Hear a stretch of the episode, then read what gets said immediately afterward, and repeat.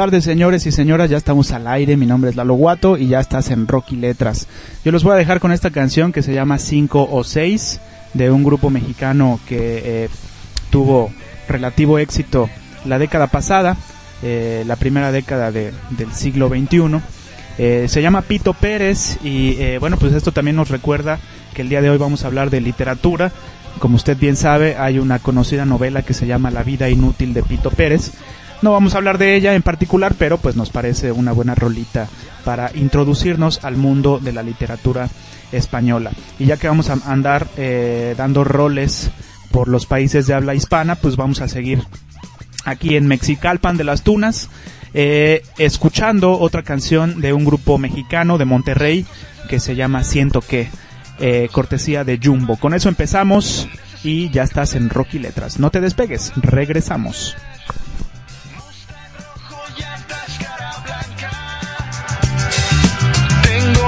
todo y ahora que me falta, quiero.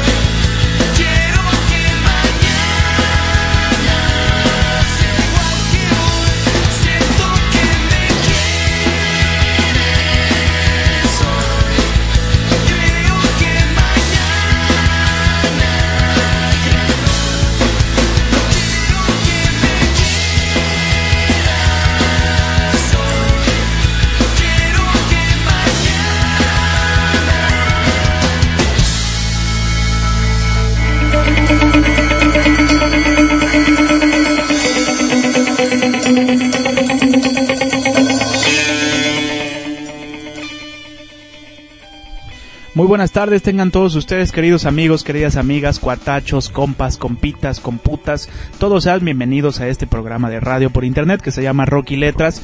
Mi nombre es Eduardo Hidalgo, también conocido como Lalo Guato, y ya estamos acá al aire en estos aires cibernéticos de conexiónrock.com.mx. Quiero mandar un saludo como siempre agradeciendo a los buenos compas de conexiónrock.com.mx, una página que yo no me canso de recomendar. Visítela si es posible todos los días, ahí encontrará reseñas de discos, de conciertos, crónicas, muchas fotos y mucha música, por supuesto. Es una página, eh, eh, un esfuerzo que a mí me parece bastante loable, ya que es sin fines de lucro y eh, con el único objetivo de difundir la cultura del rock. Y también un poquito en este programa, aunque pues aquí, como usted sabe, si es que nos escucha, si nos hace el favor de escucharnos, pues damos un poco un poco más de, prioridad a la literatura. No siempre, a veces también hemos tenido eh, especiales de rock, de grupos de rock, pero eh, el tema que nos ocupa el día de hoy, viernes 19 de diciembre de 2014, ya está a punto de chingar a su madre un año más, eh, pues es un tema que tiene que ver directamente con la literatura. Pero bueno, de eso estaremos hablando en unos, en unos minutos. Debo, debo mencionar que no habíamos podido transmitir, pues por compromisos, ya sabe usted, me dedico a la docencia, aparte de, de ser locutor de aquí de Rocky Letras, eh, pues eh, de repente en los finales de semestre pues hay, hay compromisos, hay fiestas, hay convivios, etcétera, etcétera, ¿no? Entonces, bueno, pues anduvimos un poquito ocupados, no pudimos transmitir, pero ya estamos aquí como de costumbre todos los viernes transmitiendo para ustedes Rocky Letras. Ya estamos a punto de llegar a las 10.000 descargas del podcast. Ayer me parece que lo revisé. Llevábamos más o menos 9.800 descargas. Muchísimas gracias a todos los que nos escuchan por ese medio, eh, que me parece que es el, medio por el cual más nos escuchan mediante el podcast, ya que, eh, bueno, pues eh, tal vez sea a veces un tanto difícil, un tanto complicado escucharnos en vivo. Pero bueno, para todos los, todos aquellos que nos escuchan desde el podcast, pues les recordamos que nos pueden escuchar en vivo todos los viernes a partir de las 6. Bueno, hoy ya es un poquito más tardecito, ya van a ser seis y media. Eh, empezamos un poquito tarde, pero generalmente eh, empezamos a las 6, de 6 a 8, aquí en conexiónrock.com.mx. Y para todos los que nos escuchan en el podcast, bueno, pues, eh, pues ahí el horario, pues usted lo elige, ¿no? Estamos en la plataforma iBox que si usted es productor de algún tipo de podcast, también de algún programa de radio, qué sé yo, pues eh, es una plataforma muy recomendable, puede usted subir sus podcasts de manera gratuita y sin ninguna restricción de espacio. Nosotros tenemos ya más de 70, 75, 80 audios, eh, una cosa así, este es nuestro programa número 76. Eh, por lo que bueno ya llevamos más, más, de, más de 70 audios subidos sin ningún pedo. Eh, no hay restricción de espacio, es totalmente gratuita y bueno, pues para compartir con toda la comunidad que gusta escuchar podcast. Eh, y por otro lado también hablando del podcast, perdón, nos puede encontrar en iTunes, eh, en, el, en la aplicación esta de, de, podcast de iTunes que se llama así, iTunes Podcast. Ahí nos puede buscar como Rocky Letras o Rocky Letras Podcast y pues ahí estamos. Agradecemos, por supuesto, como siempre, a todas las personas que, que, que, han, que nos han hecho el favor de descargar el podcast y pues nos puede encontrar en esos dos medios, en iBox o en iTunes. O si no, pues eh, simplemente le recomendamos googlear Rocky Letras Podcast o Podcast Rocky Letras y sin lugar a dudas seremos la primera opción de, de, resultado que le aparezca. Y bueno pues ahí en nuestro podcast puede escuchar todos los programas ya que nos tomamos la molestia pues de grabarlos para aquellos que no nos pueden escuchar en vivo. El día de hoy hemos decidido empezar con un par de canciones en español y en general vamos a a, programar canciones en español ya que eh, Estaremos hablando de literatura española ya, ya tiene como un mes que empezamos con este tema. El último programa, que fue hace tres semanas, si no mal recuerdo, eh, estuvo dedicado a Ringo, eh, Ringo Starr, por supuesto, Paul McCartney y George Harrison con el pretexto de que el buen Ringo va a venir a tocarle a la banda mexica el próximo marzo, me parece que es el 10 de marzo en el Auditorio Nacional, por si usted gusta llegarle, para que compre sus boletos, no se vayan a acabar. Y pues bueno, decidimos hacer ese programa, pero un programa anterior a ese habíamos iniciado con el tema de la historia de la literatura española. Y el día de hoy pues simplemente vamos a seguir tratando ese tema. La, eh, aquella vez, aquel programa dedicado a los inicios de la literatura española, dimos una pequeña reseña eh, lingüística, geográfica, bastante, bastante breve, basándonos por supuesto en libros, bueno, en, en, particular o en específico un libro que se llama simplemente Literatura Española y Mexicana y que es un manual, no crea usted que, que es un, un libro, eh, está grueso porque bueno, comprende desde los inicios de la literatura española hasta inicios del siglo XX, la literatura de inicios del siglo XX, con los mexicanos Alfonso Reyes, Jaime Torres Bodet, Emilio Abreu Gómez, Gregorio López y Fuentes, Agustín Yáñez, entre otros compas mexicas. Pero eh, aquel, aquel programa solo nos dio eh, espacio y tiempo para platicar un poquito sobre la, la, la, el aspecto lingüístico, como decía hace rato, de la península ibérica y eh, platicar un poquito sobre, sobre los inicios ya en sí de la literatura española, que son los conocidos cantares de gesta o el mester de juglaría, ¿no? Que, que, que es, es, algo relativamente parecido, si no es que es la misma cosa. Los cantares de gesta era eh, eh, pues eran los, los, los poemas épicos que, que, cantaban o que recitaban los juglares por eso se le conocía mester de juglaría. Recuerde usted que la palabra, palabra mester no quiere decir otra cosa que oficio o actividad. Después esa palabra fue, fue modificándose y eh, si usted leyó el Quijote recordará muchas veces que, que, el protagonista Don Quijote hablara de estos menesteres y de aquellos otros menesteres, ¿no? Que no, no quiere decir otra cosa que, que como cosas, oficios o actividades. Entonces el mester de juglaría es el oficio de los juglares y el cantar de gesta es lo que cantaban precisamente los juglares y se llamaba de gesta porque precisamente una gesta es una hazaña y eh, tenía que ver con los relatos eh, en un principio orales, ya después escritos, o bueno, seguían siendo escritos, pero se transmitían por la oralidad. Eh, el libro, tal cual lo conocemos hoy en día, pues llegó un, un, poquito tiempo después. Sin embargo, se transmitían oralmente estas historias que escribían eh, los trovadores. Los trovadores eran los primeros poetas, o fueron los primeros poetas. Ellos eran los que escribían y ya los que se encargaban de transmitir los, eh, los textos que escribían los trovadores, pues eran los juglares, ¿no? Que iban así como de casa en casa o de pueblo en pueblo, eh, con sus instrumentos, recitando, eh, pues estos poemas, ¿no?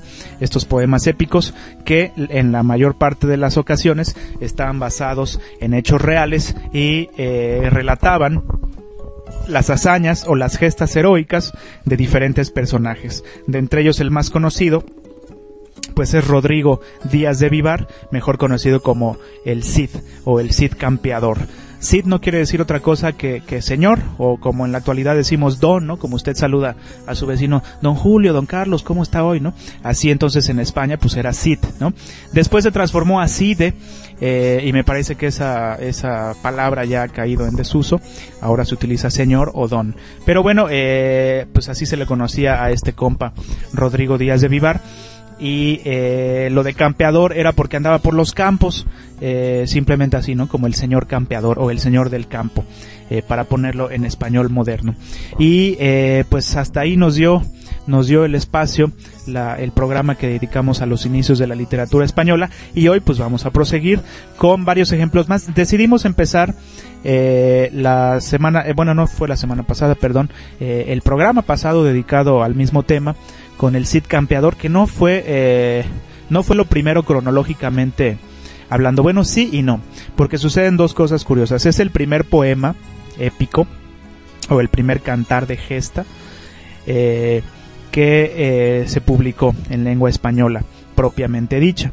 Porque bueno, recordará usted que como dijimos en aquel programa, pues eh, antes se utilizaban varias lenguas, este, entre ellas el latín, el romance después, y eh, ciertas regiones de España todavía eh, conservaron por algún tiempo su independencia eh, de gobierno y su, y su, independencia lingüística también, hasta que bueno, se fue uniformando todo como el país que conocemos hoy en día, España, y eh, pues también el idioma castellano o español. Pero bueno, la primera publicación propiamente dicha literaria ya en, español, un español por supuesto muy diferente del que se habla hoy en día, pero español a final de cuentas, español arcaico, si usted gusta, eh, fue el Cid. sin embargo, eh, eh, relata hechos que sucedieron por ahí del siglo X o siglo XI, si no mal recuerdo. Ahorita les damos el dato preciso. Sin embargo, después, dentro de este mismo periodo, conocido como el Mester de Juglaría o los Cantares de Gesta, eh, hay otras eh, narraciones, otros poemas que eran poemas narrativos. El día de hoy la, la, concepción de la poesía pues es muy muy muy diferente a lo que fue en un principio, ¿no? Y no, no solo hablo de la poesía española, sino de la poesía eh, clásica, ¿no? Eh, remontándonos a los griegos. Pero bueno, ese es otro tema.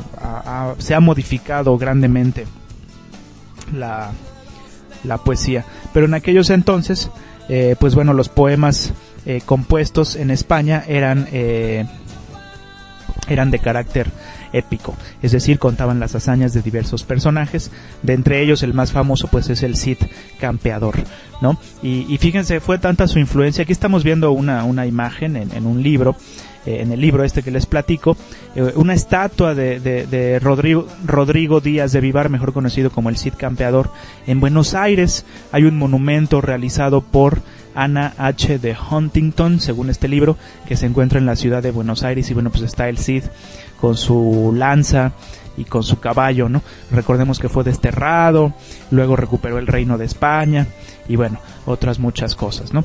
Por aquí nos llega un eh, saludo de nuestro buen compa Edu Prado que nos dice escuchándote, saludos, bueno pues muchas gracias Edu por escucharnos, eh, por allá en el defectuoso. Por cierto, mañana vamos a, estar transmitiendo un programa especial. Este programa, pues como usted sabe, el día de hoy es viernes y se transmite los viernes.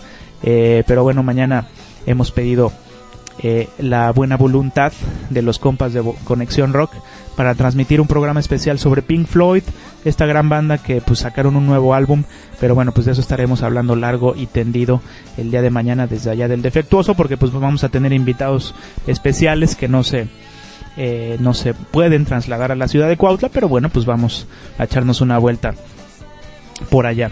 Y eh, antes de continuar, quisiera compartir un comentario que nos hicieron llegar eh, generalmente los comentarios que nos que nos hacen llegar al podcast, disculpe usted, tenemos aquí una canción que nos interrumpió la transmisión, pero bueno, ya ya la hemos silenciado. Les comentaba yo sobre los comentarios que nos hacen llegar de, nuestro podcast, los cuales agradecemos todos. Generalmente eh, nos hacen llegar comentarios del tipo, buen podcast, Lalo, sigue así, qué chingón programa, que no sé qué, lo cual agradecemos mucho, por supuesto, pero aquí nos llegó un comentario crítico que quisiera comentar porque a manera de fe de erratas he de aceptar que a veces la cago, muchas veces. Y eh, pues bueno, el programa que dedicamos a la literatura española cometió un error. Miren, nos dice, eh, no veo aquí su nombre, pero bueno, nada más veo su nombre, más bien no veo su apellido y no sé desde qué país nos llega este comentario, probablemente desde España, pero se llama Honorato, el buen compa que nos hizo llegar este este mensaje o al menos así se hace llamar en los ambientes cibernéticos, dice un desastre su programa. Confunde Cataluña con el País Vasco, con lo que confunde también sus lenguas. El catalán, como el castellano y el gallego, son idiomas románicos o romances, sí, compa, de Roma, así que todas ellas derivan del latín. La única lengua peninsular prerrománica de oscuro origen es el vasco. Tema aparte sería hablar de la religión en la península ibérica.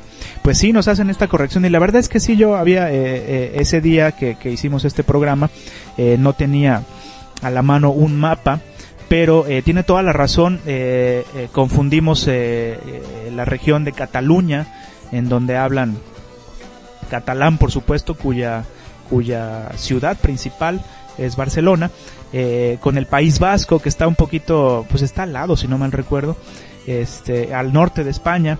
Eh, sin embargo, confundimos las regiones y como nos dice nuestro buen compa Honorato, pues las lenguas.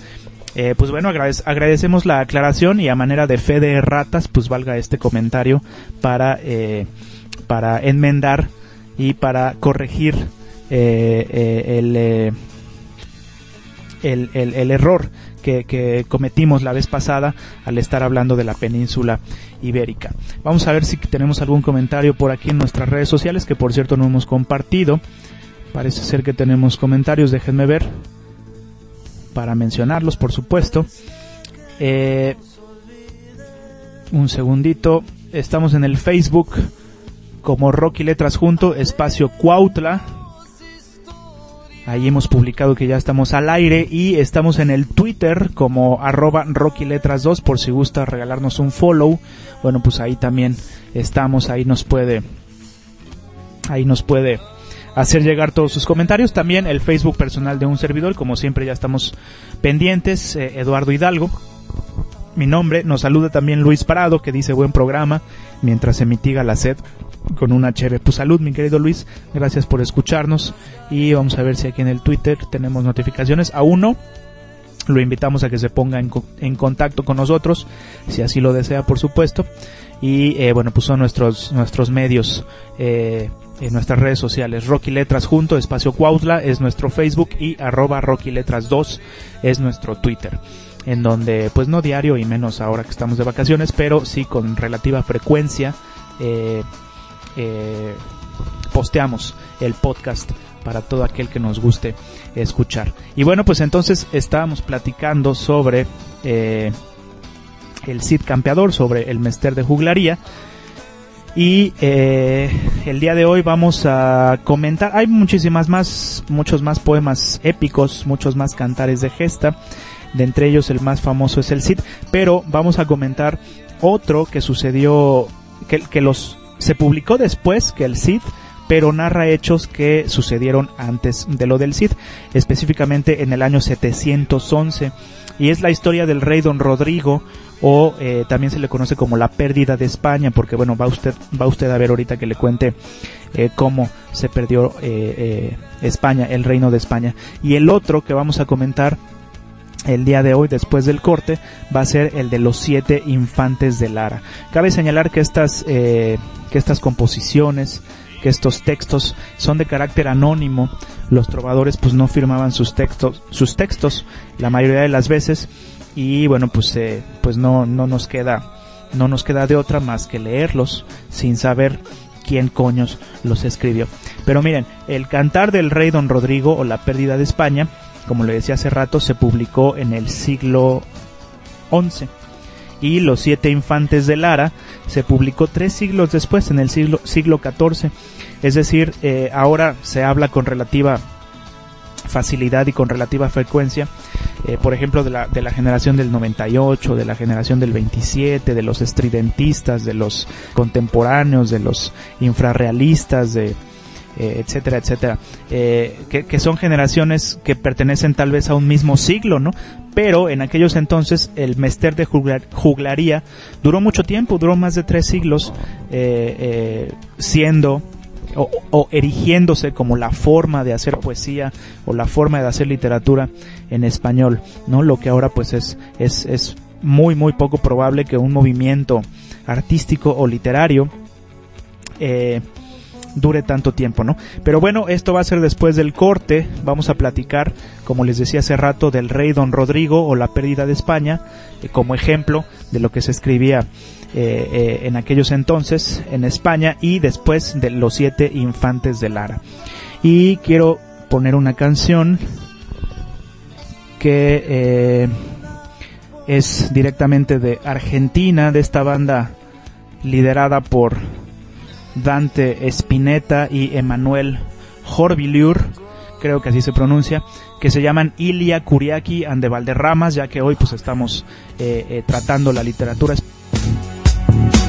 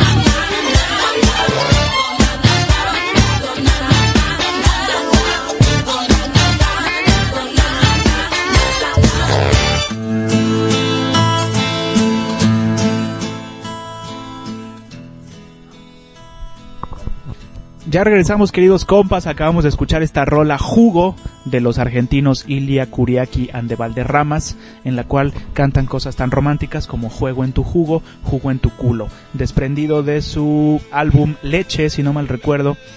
Eh, la verdad es que no, yo les perdí la pista, los comencé a escuchar pues por ahí de los noventas, me tocó vivir mi juventud, bueno todavía me considero joven, eh, pero bueno cuando empecé a escuchar rock and roll fue por ahí de los noventas y pues estaban de moda con su tema Abarajame, Abarajame la bañera, este, pero bueno después les, les perdí la pista, eh, creo que ya no sacaron nada, eh, grandes éxitos, después sacaron su tema culo, eh, bastante bailable, pero bueno les perdí la pista, entonces no, no estoy bien seguro de, de dónde se desprenda este, este tema, pero creo que es de, de su disco Leche. Y ahora de fondo suena La Llorona de los Caifanes. Bueno, pues para los que nos acaban de sintonizar, les damos la bienvenida a Rocky Letras. Estamos el día de hoy, viernes 19 de diciembre de 2014 continuando con el tema de la historia de la literatura española y les decía antes del corte que vamos a platicar de dos otros de otros dos cantares el más popular es del Cid pero vamos a tratar de el rey vamos a hablar más bien del rey don Rodrigo o la pérdida de España y de los siete infantes de Lara hay más pero bueno creo que eh, son eh, de los más conocidos y pues bueno de los que podemos recomendar aquí en Rocky Letras eh, son relativamente fáciles de conseguir. Eh, sabe usted que hay una editorial que se llama Porrúa que saca ediciones pues muy baratas, la verdad. Valen la pena porque yo, con, yo con la editorial Porrúa tengo mis reservas. No compro libros traducidos porque bueno, no porque sean malas traducciones, sino porque utilizan traducciones que ya tienen más de 100 años eh, no por otra cosa, porque el, el, el, no es por otra cosa, más bien dicho, que porque ya se murió el traductor y bueno, pues ya no puede reclamar los derechos de traducción, pero los libros se tienen que retraducir, entonces por eso no compro tal vez mucho por Rúa, pero cuando es un autor que escribe en lengua española, pues pues ahí sí no hay pedo, ¿no? Entonces eh, estoy seguro que las puede encontrar ahí. El Cid Campeador tiene muchísimas ediciones. De hecho, eh, no solo se traducen a, de, una lengua extranjera a otra, sino de la misma lengua. La vez pasada, porque bueno, eh, pues como usted sabe, pues el idioma va, va mutando, ¿no? Va cambiando. La vez pasada, en el programa pasado dedicado a este mismo tema, leíamos un fragmento del Cid eh, originalmente como está escrito y después leímos la versión de Alfonso Reyes de este eh, literato mexicano eh, quien hizo una traducción del español al español del español antiguo al español moderno no entonces imagínense. Pero bueno pues esta editorial es recomendable para todos los autores de lengua española. Yo, yo estoy seguro que puede encontrar muchas versiones ahí en de los cantares de gesta. Bueno, pues déjenme contarles de qué trata esta madre del rey don Rodrigo o La pérdida de España, que es otro de los cantares de gesta eh, que, componían los trovadores y que se encargaban de eh, distribuir los, los juglares, ¿no? Cantando las hazañas de pueblo en pueblo, ¿no? Bueno, pues resulta que el rey Vitiza, así se llamaba este cabrón, gobernaba en España y él era de la dinastía visigoda. Y bueno, como usted sabe, pues estas mamadas de la monarquía se estila que eh, cuando se muere el, rey, pues él, le, deja el, el, reino, le deja el trono al hijo mayor, ¿no? Como, como sucederá cuando, cuando la reina Isabel de Inglaterra pase a chingar a su madre, el, el próximo rey pues será el, el, este cabrón, el, el William, creo se llama ese cabrón, este, y bueno pues así, así se ha acostumbrado, y entonces eh, el, el hijo mayor del rey Vitiza pretendía heredar el trono, sin embargo, otro cabrón, que se llamaba Rodrigo, quien era un alto jefe militar, Vitiza, el rey Vitiza, murió asesinado y el propio Rodrigo llegó a ser rey.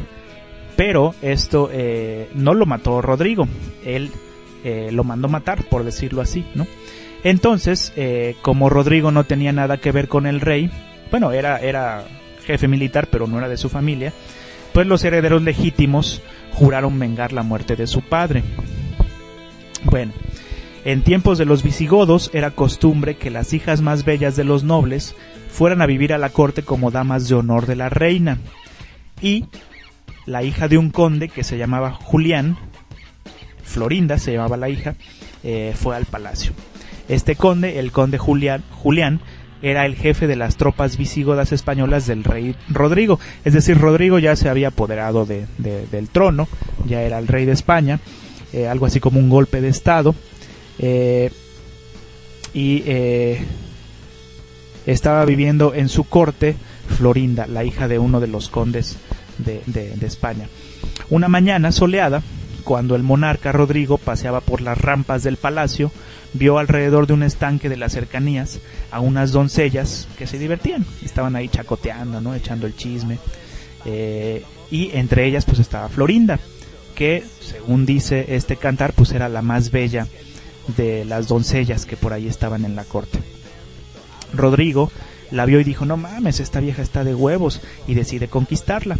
Entonces manda al conde, que era, que era el papá de Florinda, lo mandó en una falsa misión o en una falsa embajada y en su ausencia, pues el Rodrigo intenta convencer a la Florinda de que pues pase por las armas, ¿no? Le promete amor y la chingada, ¿no?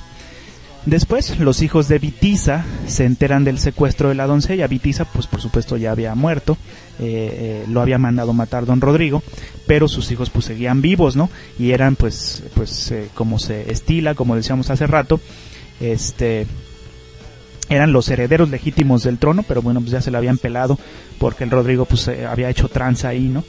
Que, cosa que nos suena bastante similar a los mexicanos, esto de las elecciones fraudulentas. Bueno, entonces los hijos de Vitiza se enteran de que habían secuestrado a su a, la doncella, a la doncella, doncella Florinda, y eh, pues ellos deciden que, era hora de la venganza.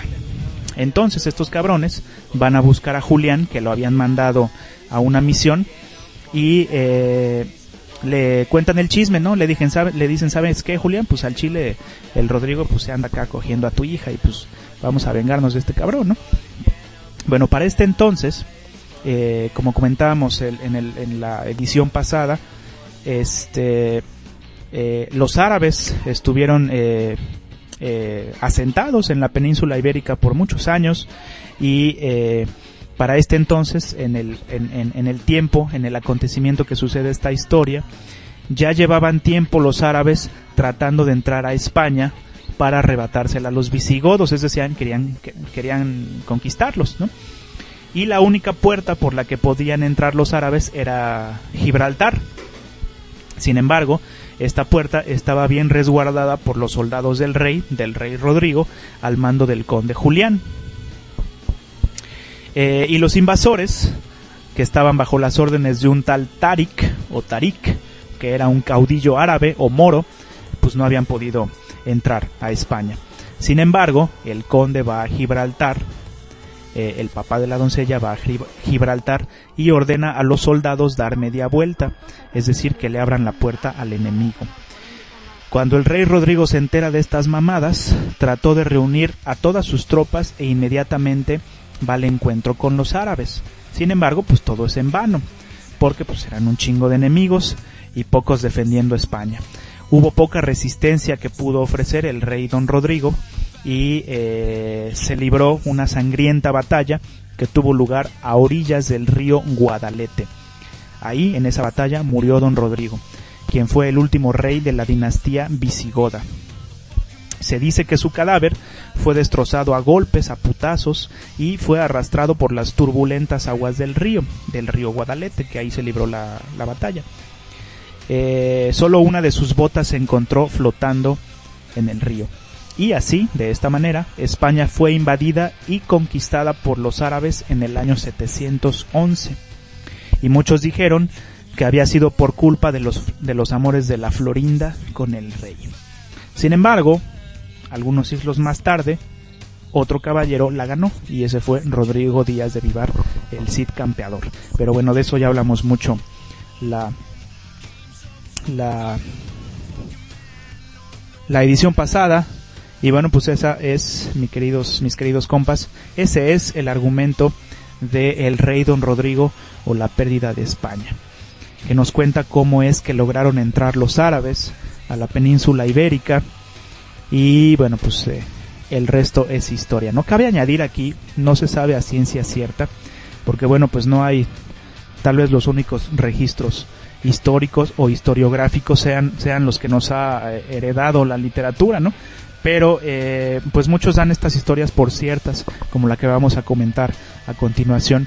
Pero dicen los expertos, dicen los que saben, dicen los chingones, los académicos, que eh, es probable que haya elementos de ficción. Sepa la chingada. Lo que estamos comentando aquí es lo que está en los libros. Bueno, pues seguimos mis compas. Vamos a comentar ahora otra historia llena de intrigas, llena de venganzas, llena de odio también, ¿por qué no decirlo?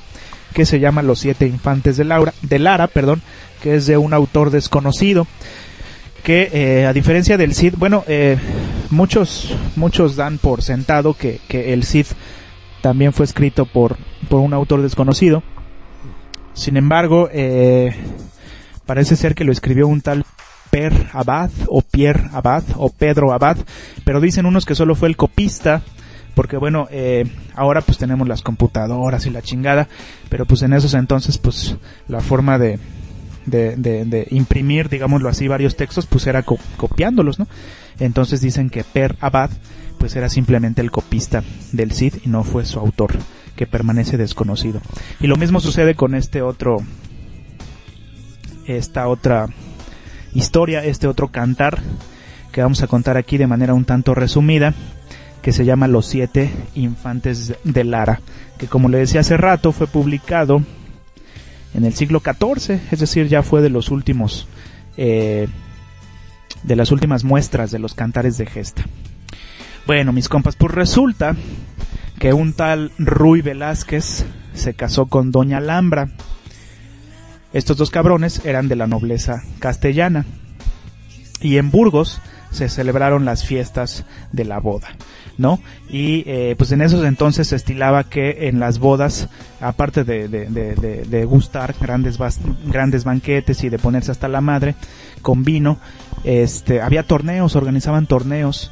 Eh, a nosotros, por supuesto, no nos ha tocado, o no nos tocó ni nos tocará, eh, vivir la historia de los caballeros, de los caballeros andantes, pero pues en aquellos años se estilaba que los hombres se convirtieran en caballeros y andaban a caballo y bueno, libraran batallas, etcétera, etcétera.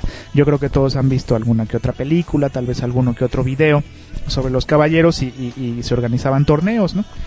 Entonces, eh, en uno de estos torneos, ya, ya, me estoy adelantando, perdón, a los festejos de, las, de la boda de Ruy Velázquez y Doña Alhambra, fueron invitados los siete infantes de Lara, que eran famosos en toda Castilla por su valor y su destreza en el manejo de las armas.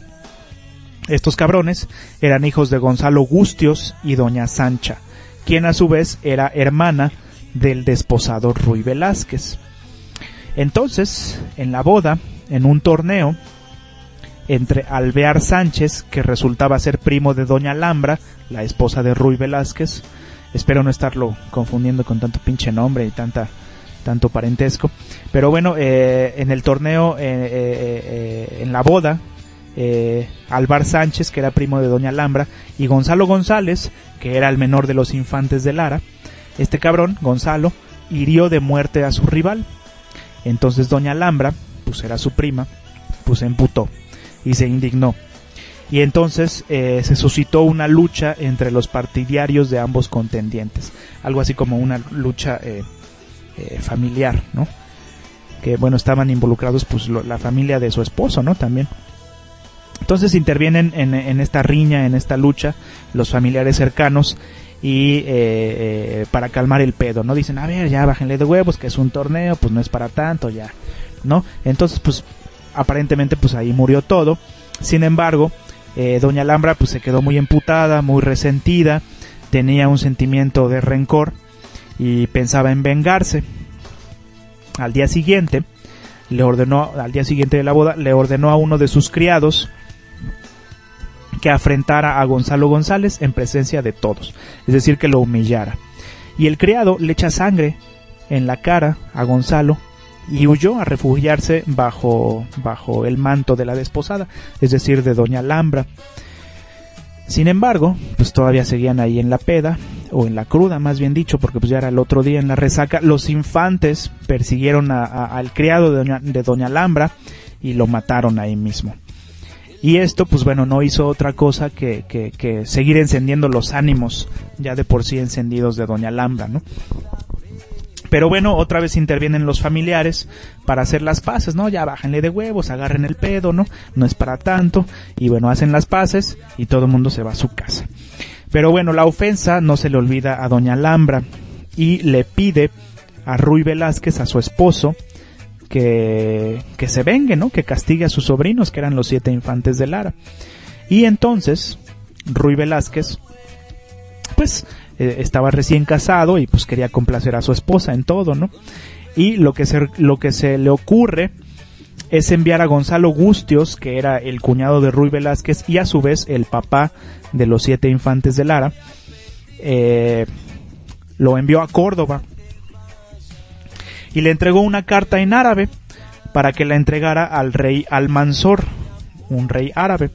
El pretexto es que vaya a recoger un tributo con motivo de su reciente casamiento. Ya ve que en esos entonces pues también se, se, acostumbraba que, eh, eh, bueno, hasta la fecha, ¿no? Cuando uno se casa pues recibe muchos regalos, ¿no?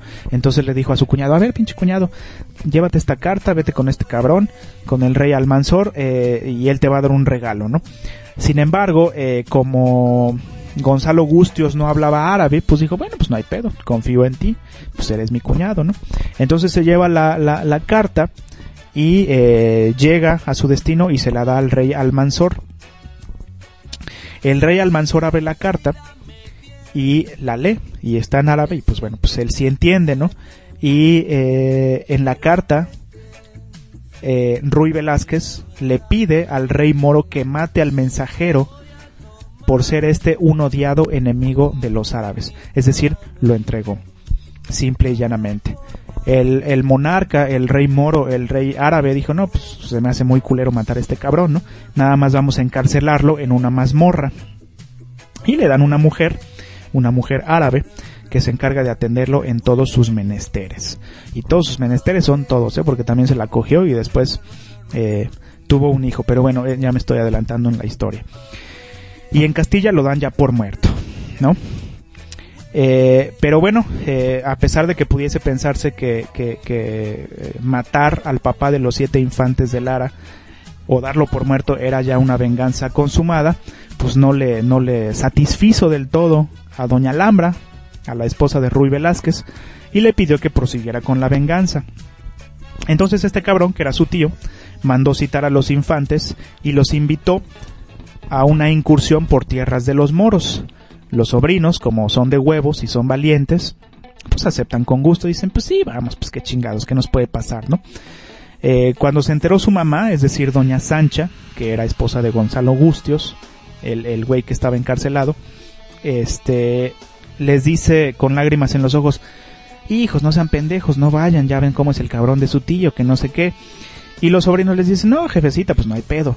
¿Qué nos va a hacer? Pues es mi tío, ¿no? Bueno, al día siguiente, doña Sancha ve partir a sus hijos, eh, acompañados de un ayo. Un ayo no es otra cosa que pues un, sirviente o un nano, ¿no? Algo así como, como si fuera una nana, pero en hombre. Eh, eh, se van los siete infantes de Lara con su sirviente, ¿no? Ellos van tranquilo, montando sus caballos y llegan al, lugar de la cita. Ruy Velázquez, su tío, que se quería vengar por órdenes de su esposa, los recibe con falsas muestras de afecto ¿no? y de aprecio. Sin embargo, antes de esto, eh, Ruy Velázquez se puso de acuerdo con los moros, con los árabes, y eh, ha concertado con ellos la venganza más despiadada. Sobrinos, les dice, no esperaba menos de vosotros, marchemos a prisa. Y bueno, pues se van todos, ignorando el peligro que les acecha, van los infantes jugando con sus armas, cantando, pero el sirviente va un poquito preocupado. Eh, al llegar a un punto en el camino, como, como brotados de la tierra, según dice este libro, salen 300 moros que estaban emboscados, es decir, sufrieron una emboscada los siete infantes de Lara. El tío, Ruy Velázquez, se va a la verga. Y uno de los infantes dice, nuestro tío nos ha vendido. Y bueno, pues ¿qué pasa aquí, mis queridos compas? Pues que los árabes matan a los siete infantes de Lara. Pero no conforme con eso, Ruy Velázquez hace que los moros les corten las cabezas, al más puro estilo de los narcos mexicanos, les cortan las cabezas a los pobres infantes de Lara y las llevan a la mazmorra en donde estaba encerrado su papá, eh, que recordemos que se llamaba Gonzalo Gustios. Entonces, en presencia de Gonzalo Gustios, sacan las cabezas y, les y, le dicen, a ver Gonzalo, ¿reconoces estas cabezas? Y pues, ¿qué va a hacer el pobre Gonzalo si ve ahí las siete cabezas de sus siete hijos, eh, pues decapitados, ¿no? Muertos. Pues echa a llorar el buen Gonzalo, ¿no? Dice, sí, al chile sí lo reconozco, pues son mi hijos, ¿no? Se pasaron de verga.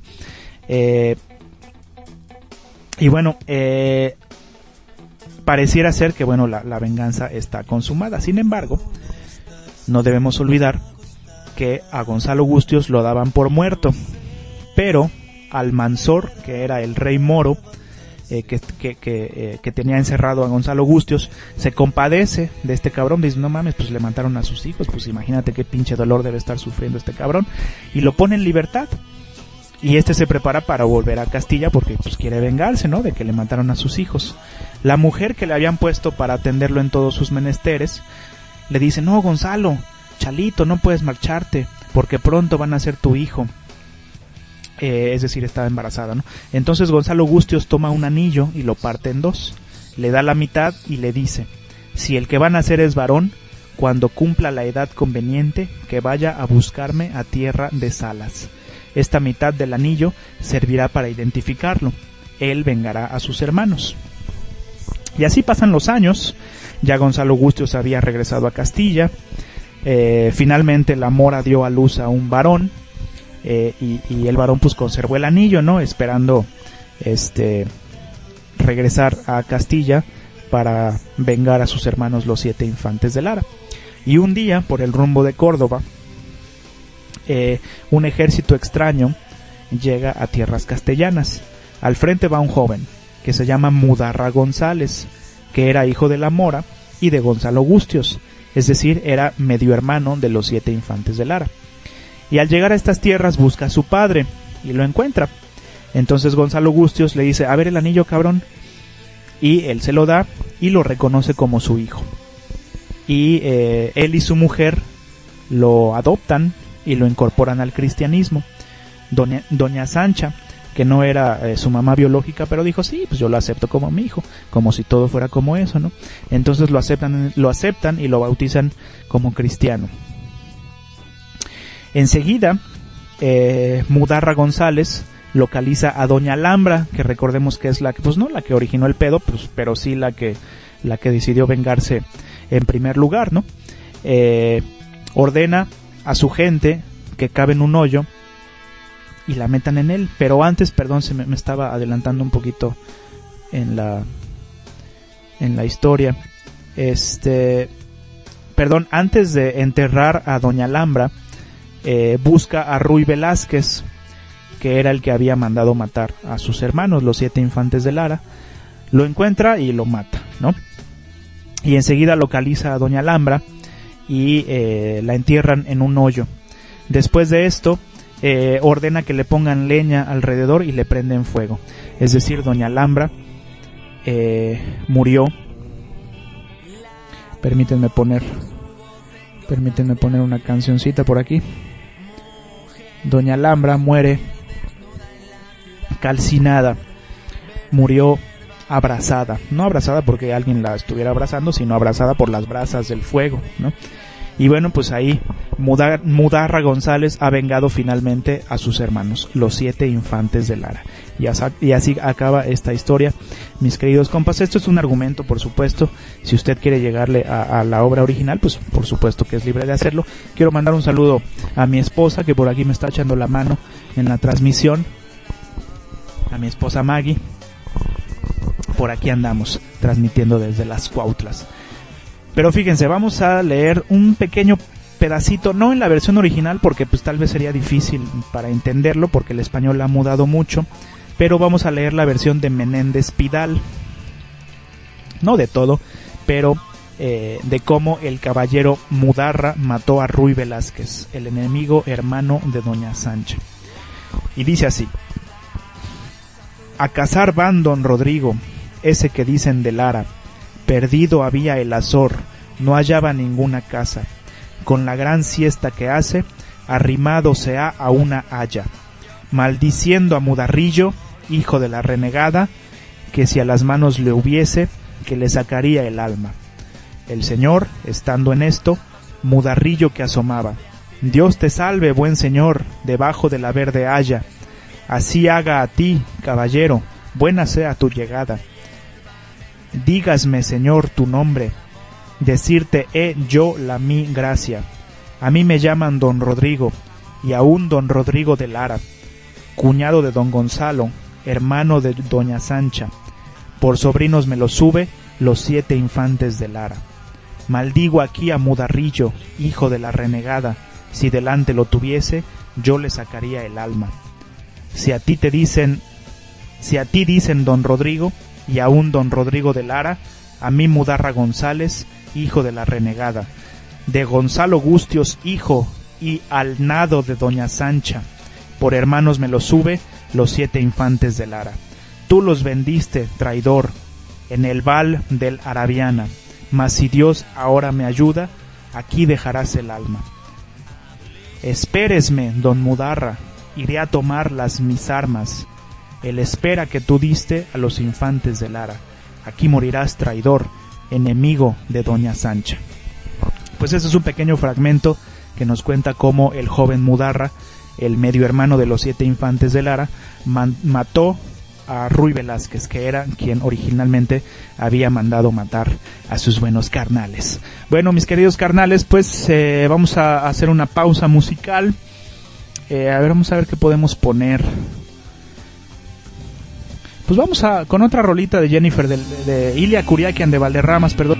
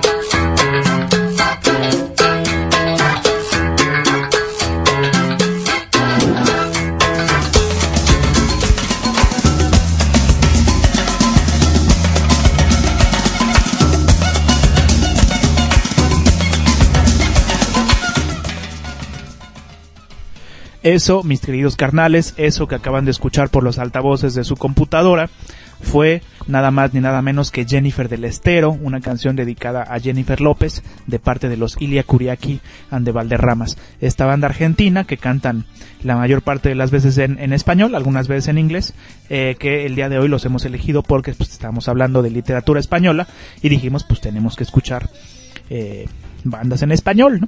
Eh, y bueno, pues ahora suenan de fondo los, los, eh, los fabulosos Cadillacs con su carnaval toda la vida. Estamos viendo si tenemos aquí alguna notificación o mensaje.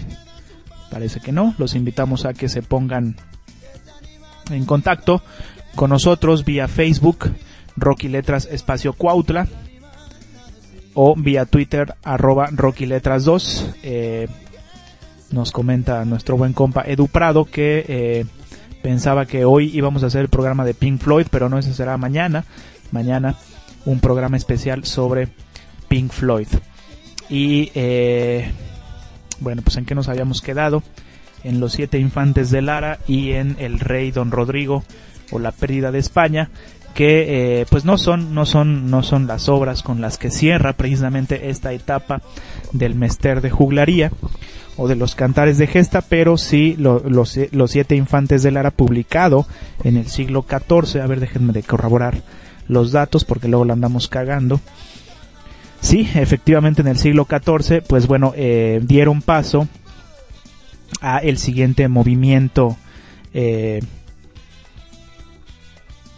al siguiente movimiento literario eh, que prosiguió al mester de juglaría. Y no es otra cosa que el mester de clerecía. Si el mester de juglaría era eh, el oficio o la actividad de los juglares, el mester de clerecía era el oficio o la actividad de los clérigos.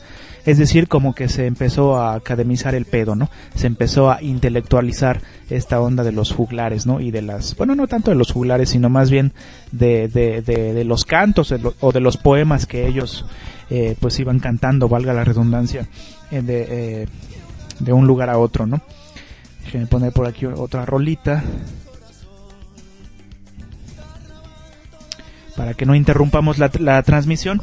Y bueno, pues entonces el mester de clerecía eh, es el oficio o el arte de los juglares, pero perdón, de clérigos, pero por clérigos no se entiende no no se entiende solamente eh, a, las personas o no estamos hablando cuando hablamos de clérigos no esto, no estamos hablando de, solamente las, las, personas del ámbito eclesiástico sino también a todo todo aquel que se considerara culto o que fuera eh, eh, pues sí culto no que fuera cultivado en ciencias en artes en gramática en historia en latín por supuesto pero se les denominaba a todos ellos por igual como clérigos, porque vivían en los conventos, en los monasterios, ¿no?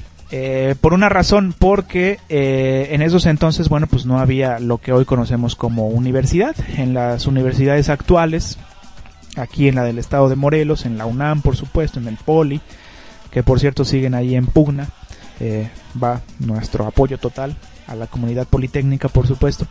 Pero bueno, pues hoy que tenemos estas universidades, pues ahí se reúnen los intelectuales, los académicos, etcétera, etcétera. Sin embargo, en esos años, pues se reunían en los monasterios, en los conventos, eh, porque ahí se conservaban, este, pues todo el conocimiento, ¿no? Y todo el conocimiento en ese entonces, recordemos que estamos hablando de la Edad Media, este, o del obscurantismo. Me parece que, que el tema obscurantismo ya ha sido eh, ha caído en desuso por parte de los historiadores, pero bueno, se le, se le denominaba así precisamente porque dicen los historiadores que fue un periodo oscuro y que pues no había conocimiento o que el conocimiento se concentraba en las iglesias, que la iglesia tenía el poder, ¿no? Fue hasta muchos siglos después que, que se, se separó la iglesia del Estado. Pero entonces por esta razón eh, los clérigos, a, la gente que se le denominaba clérigo, pues no era solamente a los eclesiásticos, sino a los intelectuales, ¿no?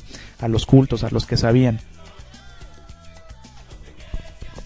Porque, como le comentaba hace rato, pues eh, andaban ahí con, los, con los eclesiásticos eh, netamente dichos eh, en estos ambientes de los conventos y los monasterios. Entonces, el primer compa que escribió eh, esto de los mesteres de clerecía fue un eh, eclesiástico que se llamó Gonzalo de Berceo a principios del siglo XIII y llegó hasta finales del siglo XIV. Eh, bueno, no Gonzalo de Berceo, por supuesto, sino el Mester de Clerecía, ¿no? Entonces, eh, pues decía hace rato que Los Siete Infantes de Lara se publicó en, en el siglo XIV y el Mester de Clerecía surgió en el siglo XIII. Y bueno, pues no, no, no, no es que ahora que va a ser fin de año, no es que eh, el 31 de enero acabe el Mester de, Clerecía, de Juglaría, perdón, y el primero de enero empieza el Mester de Clerecía. No, por supuesto que no. En los estilos artísticos, en los estilos literarios, bueno, pues tiene todo un proceso de inicio, de gestación, de genealogía, por así, por así decirlo. Y eh, bueno, pero más o menos empezó en el siglo XIII, cuando ya se estaba acabando lo de eh, el Mester de Juglaría, eh, pues, y ya estaba dando inicio el Mester de Clerecía al mismo tiempo. Eh, y como le decía hace rato, pues Gonzalo de Berceo fue el primero que se acercó a este género. O bueno, no que se acercó, sino el que lo generó, más bien, generó este género. Eh, vamos a ver las características más importantes de los mesteres de clerecía, o del mester de clerecía más bien dicho.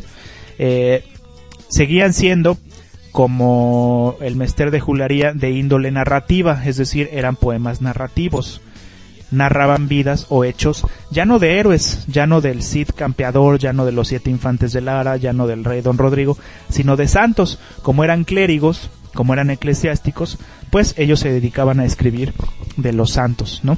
Entonces narraban las vidas o, las o hechos de los santos.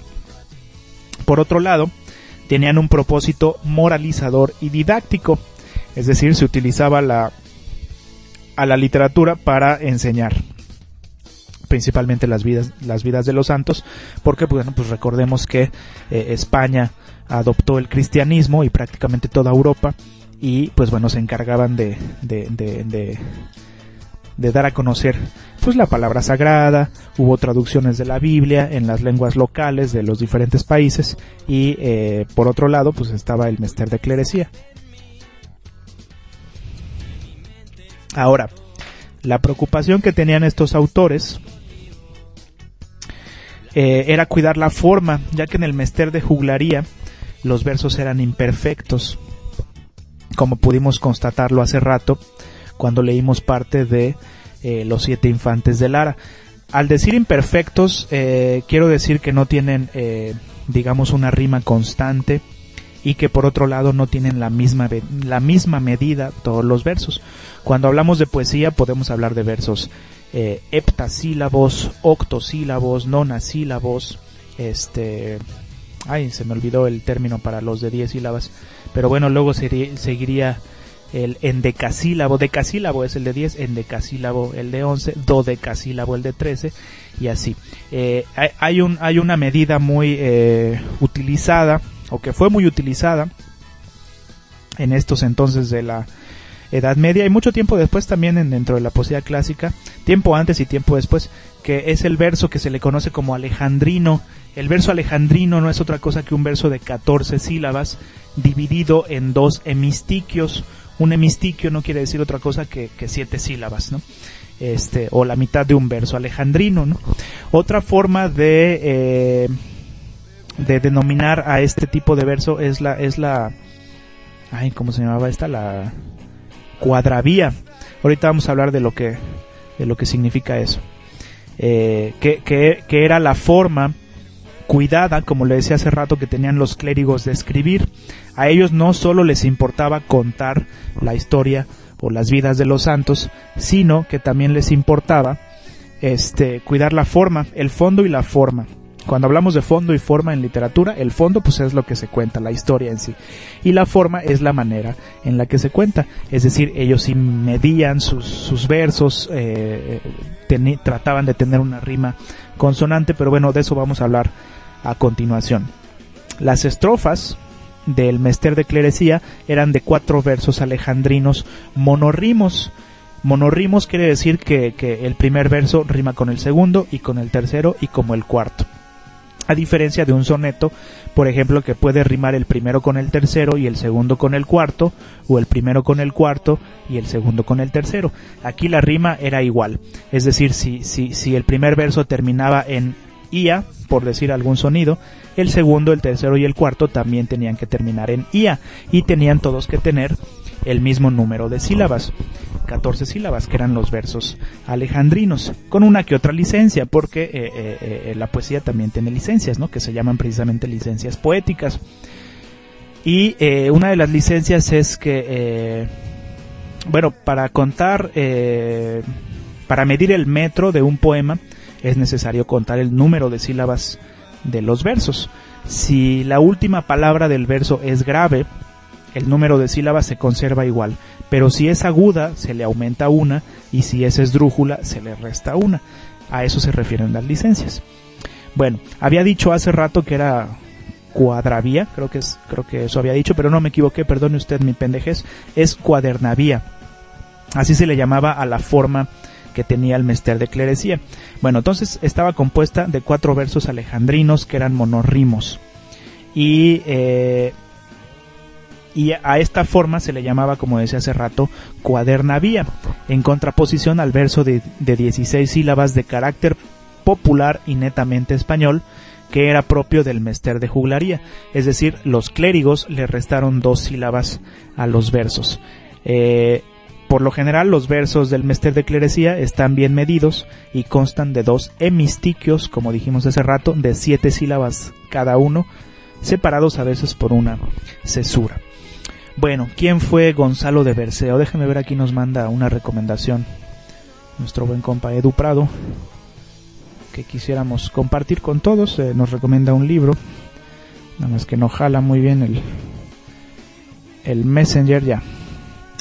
Eh, nos recomienda un libro, dice eh, un buen libro sobre la Edad Media es La occidentalización del mundo medieval de Jacques Legoff algo habla de eso y los intelectuales en la Edad Media del mismo autor. Bueno, pues ahí está la recomendación, repetimos, si alguien quiere llegarle a este libro, se llama La Occidentalización del Mundo Medieval de Jacques Legoff. Yo no lo conozco, pero pues ahí está la recomendación de nuestro buen compa.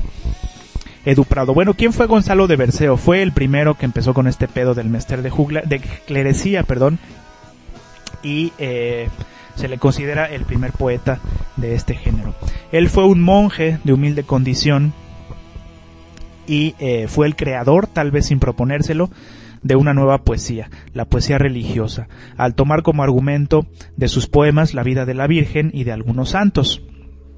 Y también al utilizar en sus mismos textos eh, eh, la cuadernavía, que, que es la estrofa típica de esta poesía. Gonzalo de Berceo ofrece también valor poético en sí, sobresaliendo su ingenuidad y su ternura en todo lo que escribe. Bueno, poco se sabe de este compa, Gonzalo de Berceo. Fue el primero de los escritores españoles cuyo nombre es bien conocido por nosotros, los lectores. Se cree que nació a fines del siglo XII, probablemente en 1180. Fíjese usted, hace un chinguísimo de años en la aldea de Berceo, por eso era Gonzalo de Berceo. Recuerde usted que pues antes se ponían este como apellido, algo así que funcionaba como apellido, este el lugar de donde eran originarios como Don Quijote de la Mancha, ¿no? Eh, bueno, nació en la aldea de Berceo de la diócesis de Calahorra, algo eh, o una, un lugar que se encuentra actualmente en la región conocida como La Rioja, allá en España. Eh, en el monasterio benedictino de San Milán de la Cogola, que estaba cerca a su aldea natal, hizo sus estudios y en él vivió, como un clérigo secular, durante su dilatada y humilde vida, según este libro. Eh, fungió como diácono de este monasterio en 1221 y como presbítero en 2037 y bueno, disculpe usted mi ignorancia, pero yo no sé qué es un diácono. A ver si mi esposa nos puede auxiliar aquí, que ella es un poquito más religiosa. O si no, pues vamos a recurrir al diccionario. Vamos a ver qué cosa quiere decir diácono y qué cosa quiere decir presbítero, a menos que usted, querido Radio Escucha, nos quiera hacer llegar sus comentarios. Pero Gonzalo de Berceo eh, fue diácono y presbítero, presbítero perdón, del monasterio. Vamos a ver, aquí tenemos a la mano el diccionario. Diácono es un ministro eclesiástico y de grado segundo en dignidad, inmediato al sacerdocio. Bueno, entonces, pues lo que podemos entender por esta definición de la Real Academia, eh, pues es que es, es, el segundo chingón de una iglesia o de un monasterio. Y el presbítero, aquí tenemos también la definición, es el clérigo ordenado de misa. Mmm, madre, pues yo me quedo igual con estas definiciones. El, el diácono puede tener una vida marital, según nos comenta mi esposa Margarita, y después dedicarse a la vida eclesiástica. Bueno, pues aquí tenemos una explicación más completa. Elige una vida marital en un, en un inicio el, diácono y después eh, eh, decide la vida eclesiástica. Bueno, y si no, pues puede consultar usted en internet, de acuerdo a los a los conocimientos de mi esposa Margarita. Bueno, pues esto, eh, eh, estos, estos fueron algunos de los cargos que tuvo Gonzalo de Berceo, diácono y presbítero. Sus funciones, al parecer, fueron las de capellán de la iglesia anexa, anexa al monasterio, otra palabra que yo desconozco y la verdad no soy nada apegado a la religión. El diácono puede oficiar misa, pero no puede hacer la comunión, según nos comenta por aquí mi esposa Margarita. Capellán es un eclesiástico que obtiene alguna capellanía. Puta, pues nos quedamos igual. Cualquier eclesiástico, aunque no tenga capellanía. Sacerdote que dice misa en un oratorio privado y frecuentemente mora en la casa. Bueno, pues esas definiciones las sacamos de, la Real Academia y pues fueron algunas de las funciones de eh, Gonzalo de Berceo. Bueno, nos cuenta aquí la biografía que se vio seducido por el arte de los trovadores y por la belleza vigorosa de los cantares de gesta, tan gustados por la gente. Se entregó a la tarea de narrar en verso las vidas y los hechos de los héroes de la Iglesia en el deseo de divulgarlos entre sus oyentes y lectores. Murió a, mediados perdón, del siglo XIII, probablemente en 1264. Pues eso fue un poco de su vida, mis queridos compas, y ahora vamos a platicar un poquito de su obra. La obra de Gonzalo de Berceo se puede dividir en tres grupos. Obras en honor de la Virgen, que se llaman así, Lores de Nuestra Senora. Así sin ñ, ¿eh? porque bueno, pues antes no se utilizaba. Estoy leyendo los títulos originalmente como los concibió Gonzalo de Berceo. Milagros de Nuestra Senora, Duelo que fizo la Virgen María, el día de la pasión de su fijo Jesucristo. Y eh, bueno, notó usted que dije dos palabras con F, fiso, esto ya cambió a hizo, el verbo hacer, antes se decía facer, y su hijo, antes se decía fijo, ¿no? Porque la F en algunas palabras pasó a ser H. Vamos a poner una rolita para no interrumpir nuestra transmisión. Listo, ya podemos seguir hablando. Bueno, esas fueron las obras en honor de la Virgen. Otro grupo de obras es el dedicado a vidas de los santos. Y dentro de este grupo, Gonzalo de Berceo escribió Vida del glorioso confesor Santo Domingo de Silos. Otra es la Historia de Senor Sant Milán. Otra es la vida de Santa Oria Virgen y otra es el martirio de Sant Laurencio. Y finalmente las obras de asunto religioso o doctrinal, eh, de las cuales nada más tiene dos, que se llaman de los signos que aparecerán antes del juicio y del sacrificio de la misa. Bueno, quisiera leer un poquito unos pequeños, unos versos en cuadernavía, como hemos dicho, escritos por Gonzalo de Berceo para ejemplificar cómo escribía él. Eh,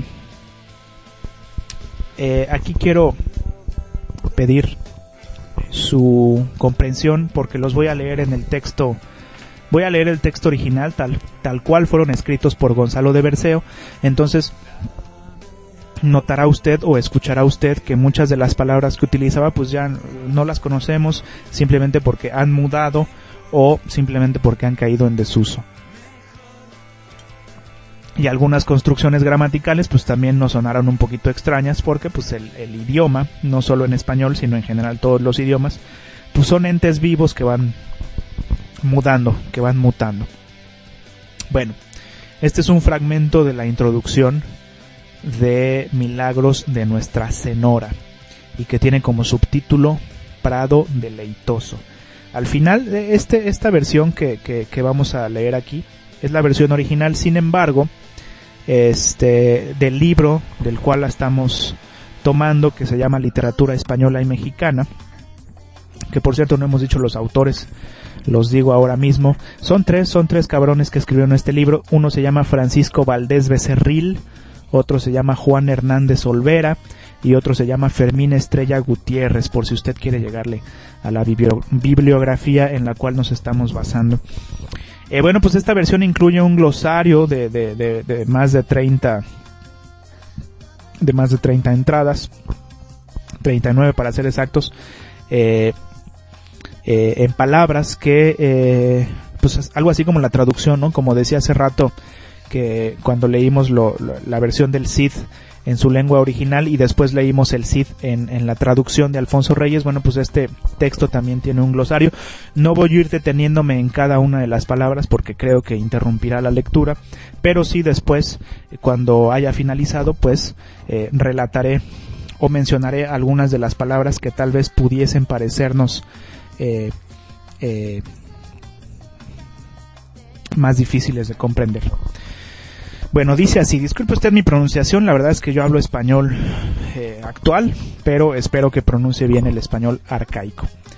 Prado deleitoso se llama este fragmento. Amigos e vasallos de Dios omnipotente, si vos me escuchásedes por vuestro consiment, querría vos contar un buen aveniment. Te redeslo en cabo por bueno veramente yo, maestro Gonzalo de Berceo, nomnado yendo en romería caecí en un prado, verde e bien cencido, de flores bien poblado, logar cobdiciaduero para omne cansado. Daban olor sobello las flores bien olientes, refrescaban en omne las caras e las mientes, manaban cada canto fuentes claras corrientes, en verano bien frías e invierno calientes. Avie y grant abondo de buenas arboledas, mil granos e figueras, peros e manzanedas, e muchas otras fructas de diversas monedas, mas non habie ningunas podridas ni acedas. La verdura del prado, la olor de las flores, las sombras de los árboles de tempranos sabores, refrescáronme todo, e perdí los sudores, podrie bebir el omne con aquellos olores. Nunca trové en cieglo lugar tan deleitoso, nin sombra tan temprada, nin olor tan sabroso.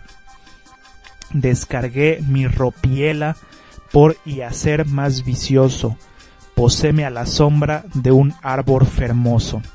Yaciendo a la sombra perdí todos cuidados. Odí sonos de aves dulces e modulados. Nunca udieron omnes órganos más temprados, nin que formar pudiesen sones más acordados. Unos tenien la quinta, e las otras doblaban, otras tienen el punto, errar non las dejaban. Al posar, al mover todas esperaban, aves torpes nin roncas y non se acostaban. Non serie organista nin serie violero, nin giga nin salterio, nin mano derotero, nin instrument nin lengua nin tan claro vocero, cuyo canto valiese con esto un dinero.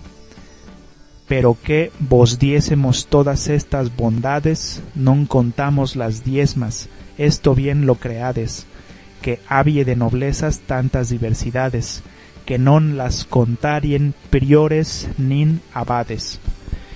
El prado que vos digo había otra bondad, por calor ni por frío non perdie su beltat, siempre estaba verde en su integridad, non perdie la verdura pro nula tempestad.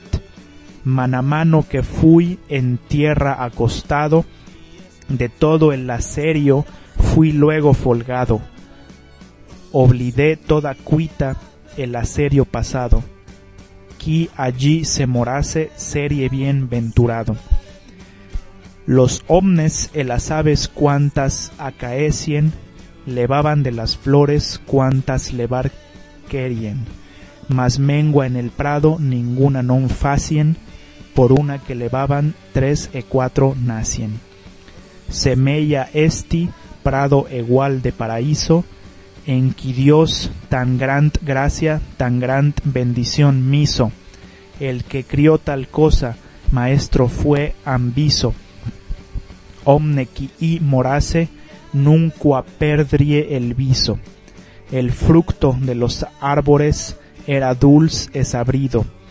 Si don Adán hubiese de tal fruto comido, de tan mala manera non serie decibido, nin tomari en tal dano Eva nin so marido. Bueno, mis compas, pues eso es una pequeña muestra de lo que escribió Gonzalo de Berceo. Como pudo usted darse cuenta, yo supongo que entendió alguna parte de eso, no todo, pues es, es perfectamente eh, comprensible, ya que, eh, como le decía hace rato, pues el español ha cambiado mucho. Pero unas palabras, eh, omne es por supuesto hombre, y es allí, eh, trové, un verso en pasado, eh, quiere decir encontré. Sencido, otra palabra que leímos, quiere decir adornado. Uh, ¿Qué más? Aveniment es un suceso. Vicioso quiere decir cómodo, ya cambió de, de, significado. ¿Qué más podemos decir? Violero, no, cre no crea usted que sea un violador, sino es aquel que toca la viola o la vihuela. Giga es un instrumento de arco de tres cuerdas. Manoderotero es el que tocaba la rota, que es un instrumento de cuerda que hoy ya no, ya no se usa. Eh, pero que es una conjunción que quiere decir aunque. Vocero es un cantor, nula, ninguna. Manamano es otra conjunción que quiere decir enseguida. Lacerio o lacerío, no sé cómo se pronuncia, quiere decir sufrimiento. Miso eh, es el verbo poner en pasado, o meter, es decir, metió o puso, y bueno, cosas por el estilo. Pues así escribía este compa, Gonzalo de Berceo, y vamos a hacer una pausa, otra pausa musical, y regresaremos para hablar del Mester de Clerecía. Vámonos con La Gusana Ciega, esta banda mexicana, y su tema Tornasol. De su disco Super B, no, no estoy seguro. Bueno, no me acuerdo de qué pinche disco viene esta canción, pero está muy chida, dedicada para mi esposa Margarita Tornasol de La Gusana Ciega, solo aquí en Rocky Letras. Regresamos, mis queridos carnavales, no se despeguen.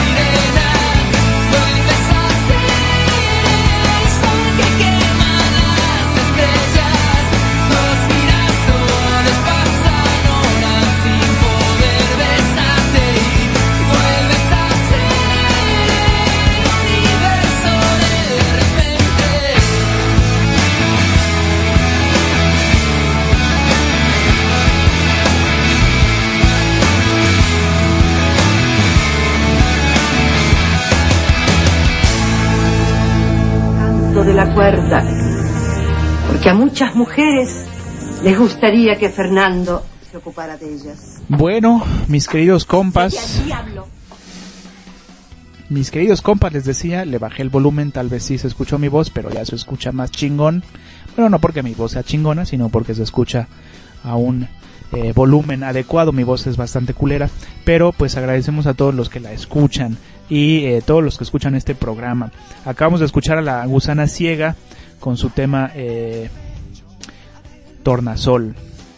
Eh, una banda mexicana que canta por supuesto en español porque pues el día de hoy estamos estamos hablando de literatura española y por acá eh, nuestro buen compa Edu Prado que nos escucha muy seguido pues nos manda el link de los libros eh, de historia de la no ese es el link el que se llamaba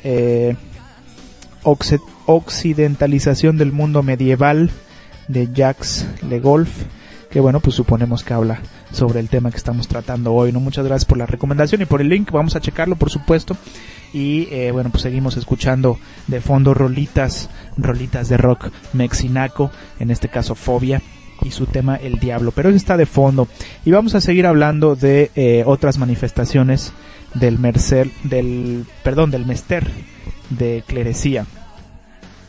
Eh, a la primera época de este género pertenecen entre otros el libro de Apolonio, el libro de Alexandre, el poema de Fernán González y el poema de Yusuf. Y bueno, vamos a hablar eh, brevemente de cada uno de ellos. El libro de Apolonio está escrito también en cuadernavía y consta de más de 2.600 versos y está inspirado en una novela griega. Ha llegado hasta nosotros en un códice que data aproximadamente del siglo XII. Fíjense, escribían en códices. Por supuesto, los libros como tal cual los conocemos hoy en día, pues se dieron después. Su autor, al igual que los eh, autores de los mesteres de juglaría, es desconocido. Su asunto es semejante al de las novelas bizantinas, es decir, del imperio de Bizancio, del imperio bizantino, que son historias ricas, dice este libro, en intrincadas aventuras. Y como se llama el libro de Apolonio, pues el personaje se llama Apolonio, que es el rey de Tiro y de las adversidades que debió sufrir separado de su esposa e hijo. Pues de eso trata este libro. Eh, otro es el libro de Alexandre, que es la historia en verso de nada más ni nada menos que de Alejandro Magno, llena de inexitudes, ine- inexactitudes perdón, y anacronismos. Y eh, aquí quiero hacer una pausa porque eh, le decía hace rato que no se sabe a ciencia cierta si las cosas que leemos en la actualidad este bueno estos libros estos textos que bueno ahora sí se sí se sí se pueden denominar eh, libros propiamente dichos porque pues simplemente se publican como tales pero no se sabe a ciencia cierta si están basados totalmente en, en- hechos reales o si intervino la subjetividad del autor es decir si le echó de su cosecha. Y bueno pues nos dice aquí eh, hago este paréntesis o cierro este paréntesis que, estábamos hablando del libro de Alejandro Magno, que está lleno de inexactitudes y anacronismos, con lo cual podríamos confirmar la teoría de que pues, algunas veces eh, no todo lo que está escrito este eh, fue lo que exactamente pasó, ¿no? O fue real, basado en hechos reales. Bueno, este libro de Alexandre consta de 10.000 versos y fue atribuido durante mucho tiempo a Gonzalo de Berceo, del compa que hablábamos hace rato. Sin embargo, hoy parece más probable que lo escribió un tal Juan Lorenzo, que era un compa nacido en Astorga, eh, pero no podemos olvidar que este buen carnal pudo haber sido solo el copista del poema, como, en, como sucedió con el caso de Pierre Abad, que muchos pensaron que era el autor del Cid, pero sin embargo solo había sido el copista. Este, este texto se conserva en un códice del siglo XIV y la versificación es irregular con predominancia de la cuadernavía. Y el poema de Yusuf consta de 1220 versos y se conserva en la Biblioteca Nacional de Madrid. Y narra la historia de José, hijo de Jacob, tal cual la refiere el Corán, específicamente en el capítulo 11. Está escrito también en cuadernavía y pertenece a la literatura aljamiada. Yo no sé qué quiera decir eso, pero bueno, aquí nos dice esto. Este libro y los últimos autores de este mester son el arcipreste de Ita y el canciller Pero López de Ayala.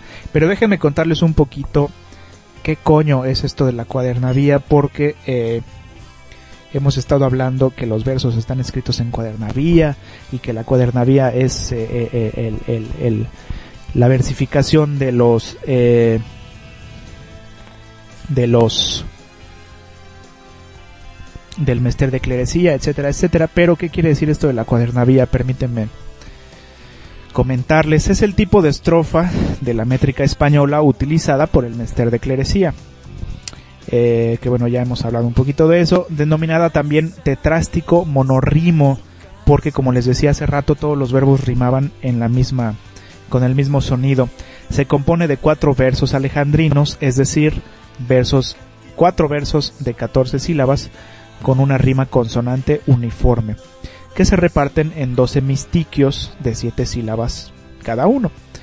Su nombre, cuadernavía, proviene del quadrivium, que esto nos hace referencia a, los romanos y a los griegos en última instancia, del latín cuatro caminos, referido a las cuatro ciencias que constituían la base de los estudios medievales y que provenían de los estudios pitagóricos.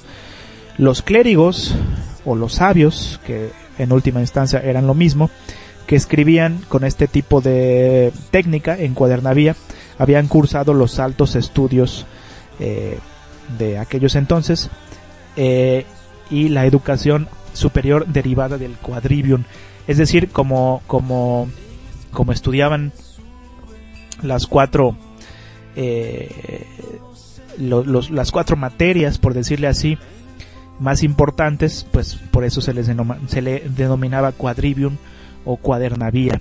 Bueno, cuadernavía ya era la técnica, ¿no? Bueno, eh, el libro de Alexandre, del cual estábamos hablando hace rato, es la primera obra en castellano que utiliza esta técnica. Y fíjense, vamos a leer una, una estrofa simplemente para dar un ejemplo de lo que era la cuadernavía. Bueno, de alguna manera ya lo hicimos cuando hablábamos de, de, los milagros de Nuestra Señora, escrito por Gonzalo de Berceo. Bueno, leo. Dice, Mester traigo fermoso non es de igoglaría. Ioglaría, perdón. Mester sin pecado, caes de clerecía. Fablar curso rimado por la cuadernavía. Asilaguas contadas que es gran maestría. Entonces, como usted puede escuchar, querido Radio Escucha, eh, todos los eh, versos terminan en ería, bueno, en ia, ioglaría, clerecía, cuadernavía y maestría. Eh, es la segunda estrofa del libro de Alexandre. Bueno, con esta denominación, la cuadernavía, eh, el autor anónimo de este libro se refiere al quadrivium o a los estudios superiores en la Edad Media, constituidos por las materias, o que también se les denominaba vías, perdón, música, matemáticas, geometría y aritmética. Frente a los conocimientos del trivium, que son eh, las materias también gramática, retórica y dialéctica. Bueno, pues eso es eh, lo que significa la cuadernavía, mis queridos compas. Vamos a hacer otra pausa, otra pausa musical. Fíjense, vamos a poner un tema de Joaquín Sabina y Fito Páez una canción que me gusta mucho que se llama Llueve sobre mojado, eh, argentino Fito Páez, español Joaquín Sabina, que, se juntaron por ahí de, en la década pasada, no sé exactamente en qué año, disculpe usted la inexactitud de mis referencias, pero eh, pues lo que importa más aquí es la literatura y la música y no tanto este el disco o el año en el que fueron eh, dados a conocer estos estos rolononones. Eh, del disco sí me acuerdo, se llama Enemigos íntimos de Sabina y Páez y la portada me parecía muy curiosa porque era un salero, este, eran dos saleros que tenía una S y una P como sal y pimienta, pero bueno, evidentemente haciendo referencia a Joaquín Sabina y a Fito Páez. Pues vámonos con esta canción, Llueve sobre mojado, y regresamos ya para concluir el programa del día de hoy. No se despeguen, compas, siguen en rock y letras. Regresamos.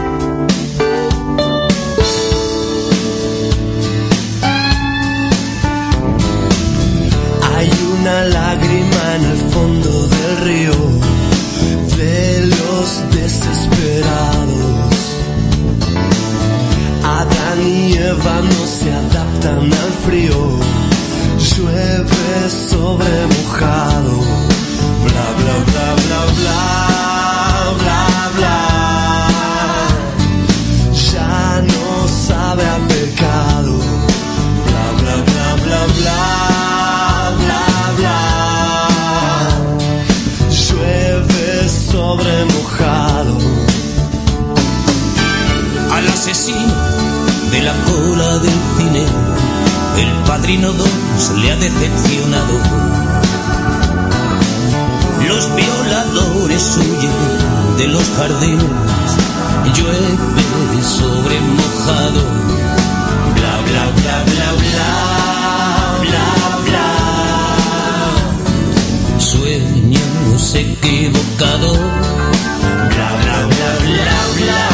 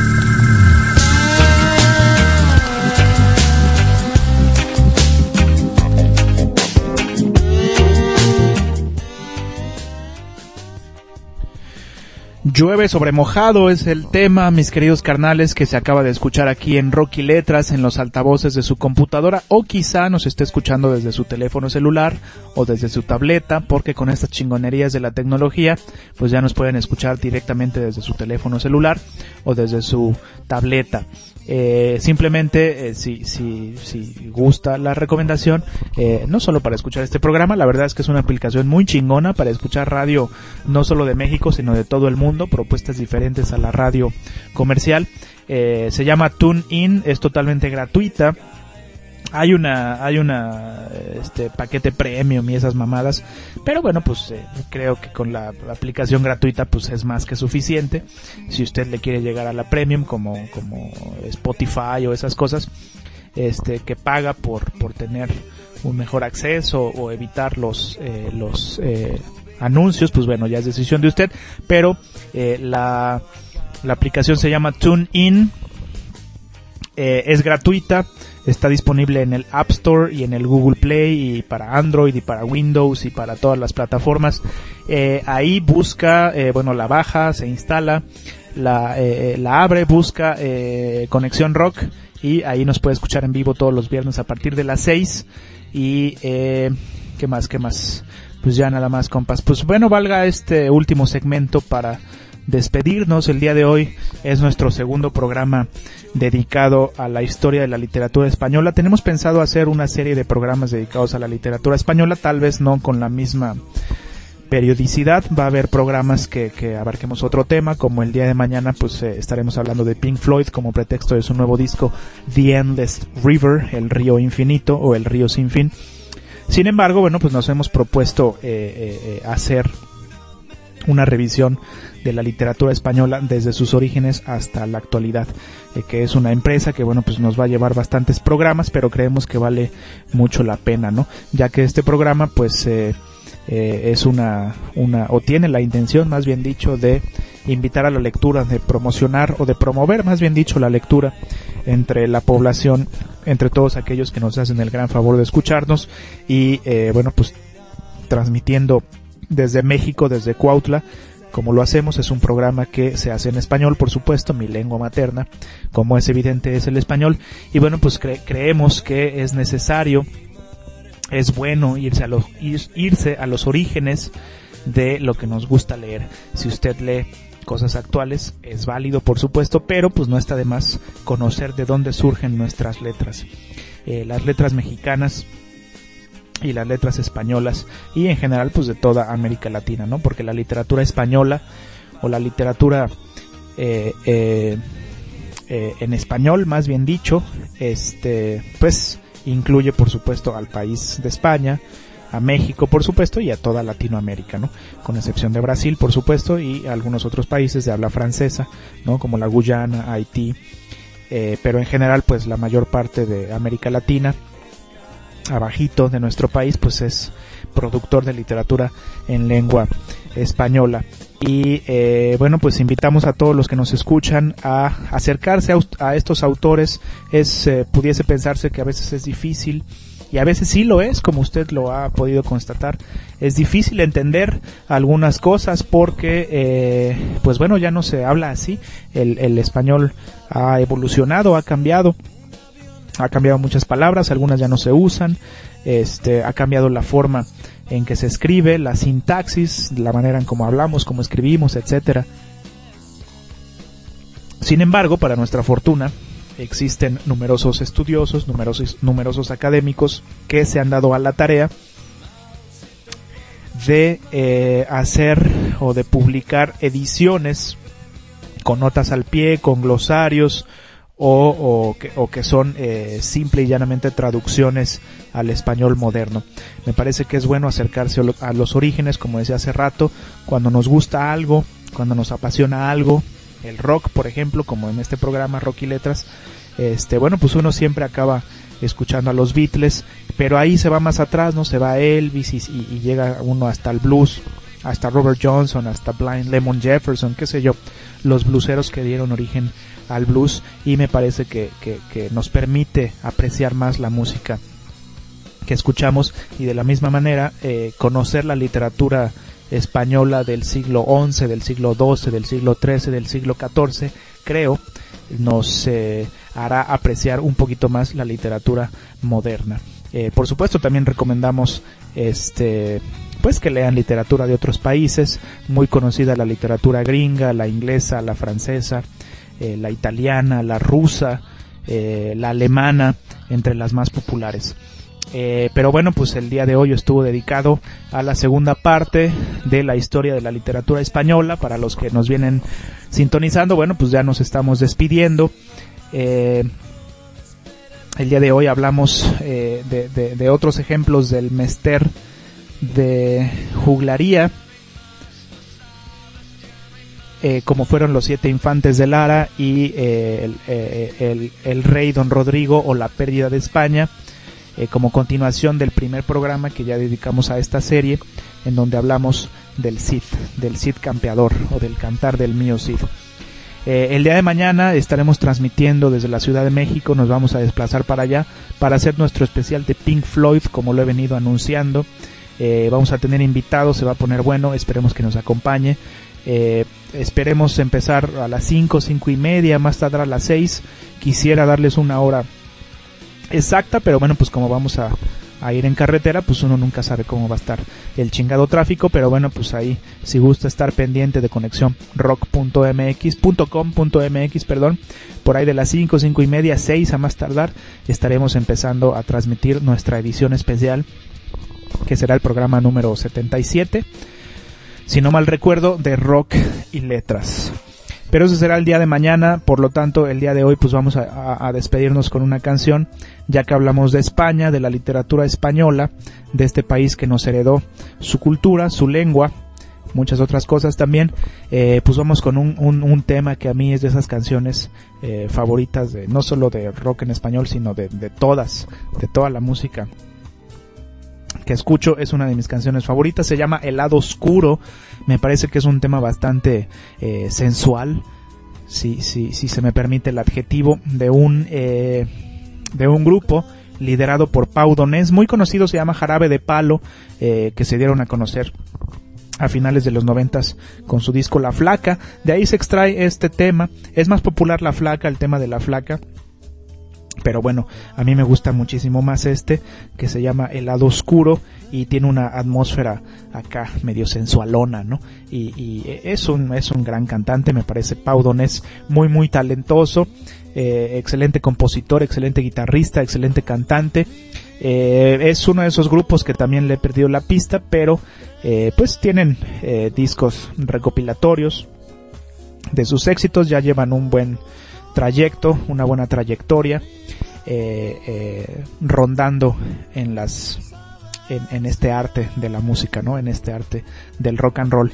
Con eso nos vamos a despedir, mis queridos compas, mis queridos camaradas. Mi nombre es Lalo Guato, también conocido como Eduardo Hidalgo, y como siempre, pues eh, recomendamos apagar la tele y abrir los libros. Si usted acepta las recomendaciones del día de hoy, bueno, pues hay que llegarle al mío Cid, a los siete infantes de Lara, a Gonzalo de Berceo, a, los milagros de Nuestra Señora, en general a toda su obra, al, rey don Rodrigo o la pérdida de España, que son obras que se pueden conseguir fácilmente y eh, me atrevo a pensar que algunas deben estar en, en, internet en versión PDF este porque bueno pues ya como algunas son anónimas bueno pues no generaron derechos de autor y si los hubiesen generado bueno pues ya pasó mucho tiempo este más de 100 años es lo que lo que marca la ley cuando un autor muere, a los 100 años su obra pasa a ser de dominio público y pues ya cualquiera la puede eh, editar. Esto me recuerda a un consejo que decía Jorge Luis Borges. Él decía, eh, eh, es una regla que por supuesto él no aplicaba, pero le gustaba decir que él solo leía libros que ya habían cumplido 100 años. Y en el caso que nos ocupa, pues bueno, estos libros pues no solo cumplieron 100 años, sino muchísimos más, ¿no? 500, 600, 700, 800 años, 900 años, ¿no? Ya que estamos hablando del siglo 11 entonces, bueno, pues ahí está la recomendación, mis camaradas, mandemos a la chingada a Televisa, a TV Azteca, estas dos empresas que hacen tanto daño a nuestro país. Vale más leer un buen libro que ver una novela.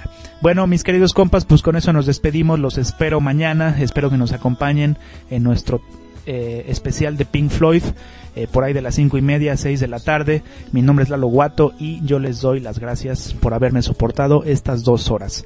El lado oscuro, cortesía de Jarabe de Palo, para despedirnos de Rocky Letras. Que tengan una excelente noche. Bye bye.